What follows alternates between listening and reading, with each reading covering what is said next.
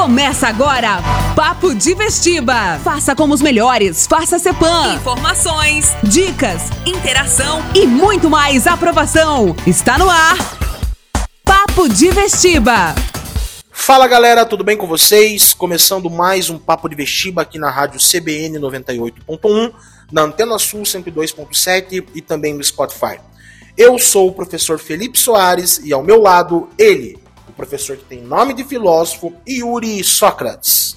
Fala galera, tudo bem com vocês? E sejam muito bem-vindos a mais um Papo de Vestiba. Aliás, Felipão, estamos chegando aí no momento das eleições. Isso levanta pra gente uma temática e muitos termos que são utilizados popularmente, mas que não necessariamente são compreendidos. Esquerda, direita, socialismo, liberalismo, anarquismo, ideologias políticas que desde o século XIX, até mesmo antes, fazem a cabeça das pessoas e influenciam ações e práticas políticas. O Papo de Vestiba de hoje quer dar um panorama geral sobre as ideologias que atuam diretamente no campo político, ainda mais em tempos de eleição. E nos dias de hoje vivemos num mundo extremamente capitalista, como sabemos.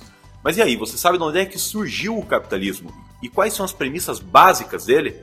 O capitalismo é pensado por um carinha que inclusive ganha o título de pai do capitalismo e do liberalismo, que é um senhor chamado Adam Smith. Adam Smith, que foi um filósofo e economista inglês, vai trazer pra gente um pensamento político que destoava da época em que ele viveu, que era o século XVIII, era marcado pelo absolutismo. Na concepção do Adam Smith, o Estado tem diversas obrigações, como, por exemplo, garantir os direitos civis, políticos da população e também a segurança. Porém, o Estado não deve intervir na economia. Quando o Estado não intervém na economia, segundo Adam Smith, as pessoas vão se autorregular, desenvolvendo seus empreendimentos, regulando seus preços, os salários dos seus funcionários. E nesse princípio que ele chamava de mão invisível, o que impera é a livre concorrência e o livre mercado.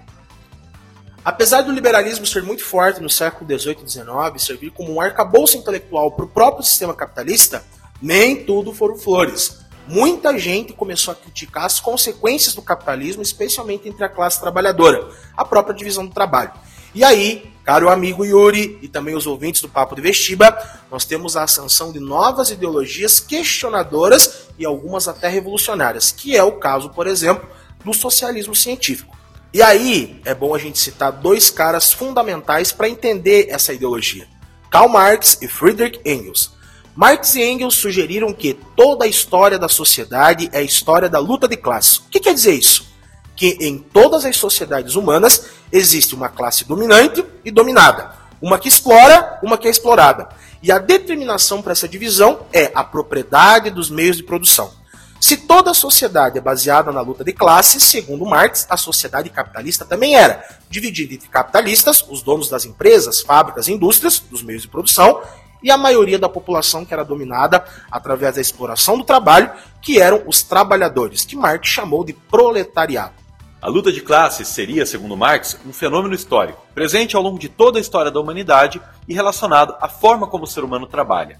Porém, ele não para aí a análise sociológica dele. Ele vai olhar para as sociedades e vai propor a possibilidade de acabar com as classes sociais. Como?